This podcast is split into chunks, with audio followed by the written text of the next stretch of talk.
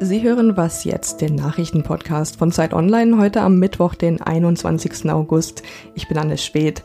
Heute sprechen wir über digitale Ängste und über die Suche nach einem Rucksack, die unsere Autoren bis nach China geführt hat. Jetzt gibt's aber erstmal die Nachrichten.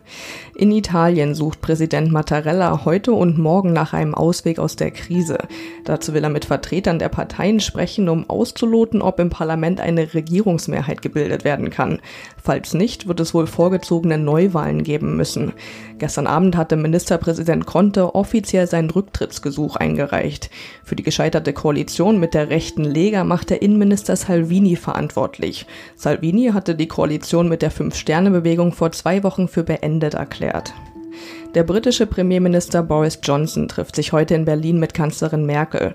Johnson will bei dem Besuch dafür werben, den Austrittsvertrag von Großbritannien mit der EU nochmal neu zu verhandeln. Er will vor allem die umstrittene Backstop-Regelung streichen. Die EU lehnte das gestern aber klar ab. Auch Merkel lehnte ab, den Vertrag nochmal komplett neu zu verhandeln. Sie ist aber offen für Lösungsvorschläge. Morgen trifft sich Johnson auch noch mit Frankreichs Präsident Macron in Paris, um dort ebenfalls für seine Position zu werben. Sollte es vor dem 31. Oktober zu keiner Einigung kommen, will Johnson Großbritannien ohne Abkommen aus der EU führen. Redaktionsschluss für diesen Podcast ist 5 Uhr.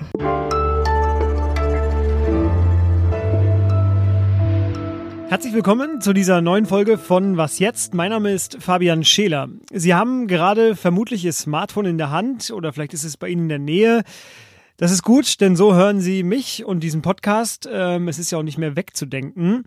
Doch haben Sie nicht auch manchmal ein komisches Gefühl, wenn Sie zum Beispiel Ihre Bankdaten online wie auch immer teilen? Vielleicht haben Sie auch eine App auf dem Handy von Ihrer Bank oder Sie schicken sehr private Bilder über einen Messenger ja, man hat einfach nicht immer ein gutes Gefühl und dafür gibt es auch ein Wort, beziehungsweise jetzt einen Schwerpunkt bei Zeit Online. Digitale Angst. So heißt der. Und ähm, das beschäftigt sich mit den größten Ängsten aus der Digitalwelt. Und bei mir ist Maike Laaf, Digitalredakteurin. Sie betreut diesen Schwerpunkt unter anderem und wir wollen darüber reden. Hi. Hallo. Ganz einfach gefragt, was ist denn die Idee dahinter? Ne, du hast es eigentlich eben schon so ein bisschen ja angerissen. Wir leben mit diesen Technologien wir wollen die auch nutzen, aber da ist halt immer dieses Unbehagen, was passiert da eigentlich wirklich? Und das sind ja ganz alltägliche Fragen, die wir immer wieder hören, die äh, aber auch im Alltag ja immer wieder gestellt werden. Zapft Facebook heimlich mein Mikro an?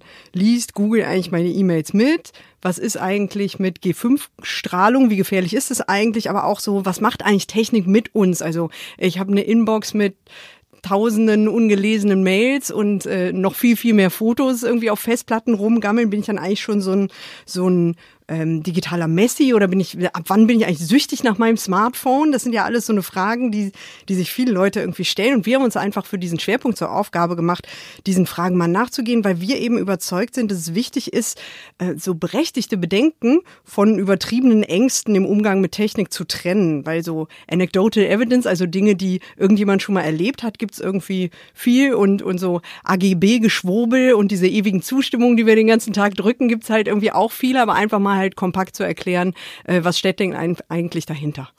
Genau, zu versuchen. Zu versuchen, genau. Du hast es ja schon beschrieben, man hat so ein bisschen den Eindruck, es hat sich bei allen von uns ja so ein bisschen so ein Achselzucken eingestellt oder zumindest bei vielen von uns. Ähm, irgendwas ist da schon komisch, aber so ist das halt.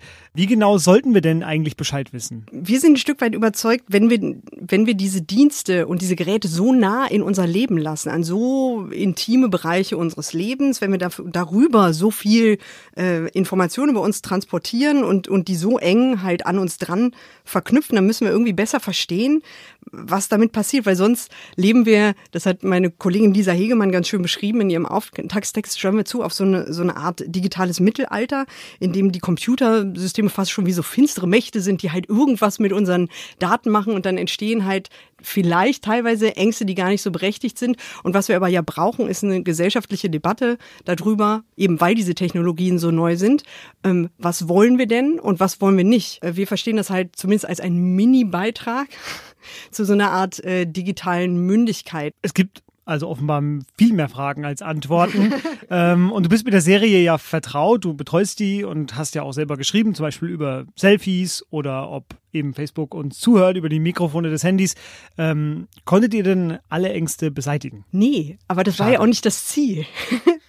also ich habe das ja eben schon gesagt. Also äh, sagen wir mal so, es ist ja gut, die Fragen zu stellen, weil wir sonst eben auch nicht drüber diskutieren und uns halt auch die möglichen Risiken ja nicht bewusst machen. Also nur wenn man was hinterfragt, kann man ja halt äh, auch dahin kommen, dass man sagt, da existiert tatsächlich ein Problem, was wir angehen können und äh, was möchten wir eigentlich als äh, Gesellschaft, wie stellen wir uns halt irgendwie äh, das Leben mit diesen Technologien vor. Ähm, mir ist, falls ich das noch erzählen darf, aufgefallen, meine Erkenntnis ist, gerade wenn man so eine Sendung mit der mausartigen Fragen stellt, die ganz einfachen Fragen, die sind häufig echt kompliziert zu beantworten und man muss auch sehr häufig teilweise bei den Unternehmen nachfragen, bis man eine konkrete Antwort auf diese, äh, auf diese Frage dann wirklich erschöpfend bekommt. Falls Sie sich jetzt auch unwohl fühlen, wenn Ihnen zum Beispiel gerade eine Werbeanzeige auf dem Handy angezeigt wird und die beinhaltet den Fernseher, über den Sie gerade gesprochen haben, dann ist dieser Schwerpunkt und diese Serie was für Sie ähm, zu lesen im Digitalressort. Schwerpunkt digitale Ängste. Vielen Dank, Maike. Gerne.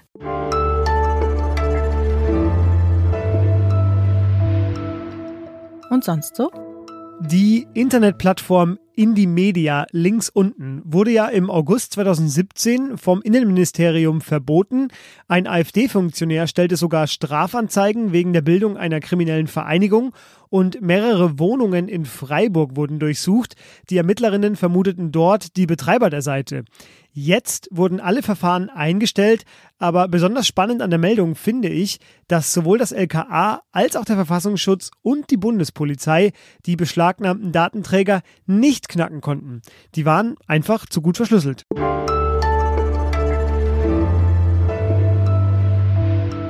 Alles begann bei Instagram mit einer Werbeanzeige. Anna sah dort einen Rucksack und bestellte ihn, denn er sah aus wie das Original, doch er kam nie an. Der Zoll beschlagnahmte ihn nämlich. Er war gefälscht und damit Teil einer Industrie, die manche für wertvoller als den Drogenhandel halten und die mehr Umsatz im Jahr macht als Apple und Amazon zusammen. Ein Team aus Autoren von ARD, NDR und der Zeit wollte wissen, wer die Fälscher des Rucksacks sind und landeten am Ende in China. Felix Rohrbeck ist einer der Autoren und mit ihm will ich jetzt darüber sprechen. Hallo Felix. Hallo. Felix, ihr habt Detektive beauftragt, ihr habt mit Forensikern gesprochen und noch vieles mehr. Ihr habt also so ziemlich alles versucht, um die Fälscher eures Rucksacks zu finden. Womit seid ihr ihnen denn am nächsten gekommen? Also wir haben zunächst alles in Deutschland versucht. Wir haben IT-Forensiker beauftragt, wir haben, wir standen in E-Mail-Kontakt äh, mit den Fälschern, haben dann auch heimlichen Tracking-Pixel angehängt, wo im Normalfall sozusagen der, der Empfänger äh, seinen Standort verrät. Das hat alles nicht geklappt, ähm, weil die sich digital wirklich wahnsinnig gut abgeschirmt haben. Und am Ende sind wir dann nach China geflogen, wo wir sie vermutet haben und waren da zusammen mit einem Privatdetektiv unterwegs, der auf Produktfälschung spezialisiert ist, normalerweise im Auftrag von großen Unternehmen Produktfälscher jagt. Und da sind wir ihnen dann doch ziemlich nahe gekommen. Was hat dich denn bei der Recherche am meisten erstaunt? Am meisten hat mich erstaunt, wie groß dieses Geschäft ist. Das war mir nicht klar. Ähm, man weiß natürlich, ähm, aus China kommen gefälschte Produkte. Das ist jetzt nicht ganz neu. Aber das Ausmaß hat mich überrascht und dass sich das fast alles ins digitale Geschäft verlegt hat. Also man braucht gar keine Container mehr, äh, man braucht keine Fake-Märkte mehr, wo man irgendwelche Urlauber ködert. Das läuft mittlerweile alles online über Fake-Shops, die verblüffend ähnlich aussehen. Da bestellen die Leute dann, checken es oft gar nicht, dass es eine Fälschung ist und bekommen das dann direkt nach Hause in Millionen von Einzelpaketen zugeschickt. Und diese Flut an kleinen Paketen, die ist eben unglaublich äh, schwer aufzuhalten für den Zoll und äh, für alle ermittelnden Behörden. Wenn man eure Geschichte gelesen hat, da merkt man ja auch, die, diese Shops, die sind ja teilweise nur tagelang online, dann sind sie wieder offline, dann kommt ein neuer Shop. Also es wandelt sich sehr schnell. Ähm, aber die Recherche berührt ja auch einen sehr politischen Konflikt, nämlich den Handelskrieg zwischen den USA und China. Äh, inwiefern? Na, Trump ist äh, unglaublich angenervt äh, von den Chinesen. Zum einen, weil sie aus seiner Sicht äh, die Währung äh, zu stark abwerten. Aber der andere Punkt, und da hat er tatsächlich einen richtigen Punkt, ist eben, ähm, dass China äh, das geistige Eigentum stiehlt. Das tun sie, wenn sie Produkte fälschen. Und das schadet vor allem Europa und den USA, weil dort die Originalhersteller vor allem sitzen. Und da sagt Trump, das will er nicht mehr hinnehmen. Und auch deswegen hat er die Strafzölle gegen China verhängt. Und ähm, daran sieht man, wie politisch dieses Thema ist, weil Europa verfolgt einen ganz anderen äh, Weg. Europa ist eher vorsichtig, verhängt keine Strafzölle, versucht immer wieder mit China in Dialog zu treten und zu sagen, das geht doch so nicht. Aber am Ende ist auch der Hebel nicht so wirklich wirkungsvoll, weil Deutschland verkauft so viele Produkte nach China, Autos und so weiter, dass man da eben sehr vorsichtig ist, von China wirklich zu verlangen, ähm, massiv gegen diese, gegen diese Fälscher vorzugehen. Die Fälscher, eine Dokumentation, die als Podcast in der ARD Audiothek und als Film in der Mediathek zu finden ist, sowie ab Donnerstag auch als Geschichte in der neuen Zeit. Vielen Dank dir, Felix. Gerne. Das war garantiert keine Fälschung, sondern das Original. Das war was jetzt für heute. Sie wollen uns kritisieren oder ein Thema vorschlagen, schreiben Sie uns an wasjetzt.zeit.de. Ich freue mich auf Ihre Mails und sage Tschüss.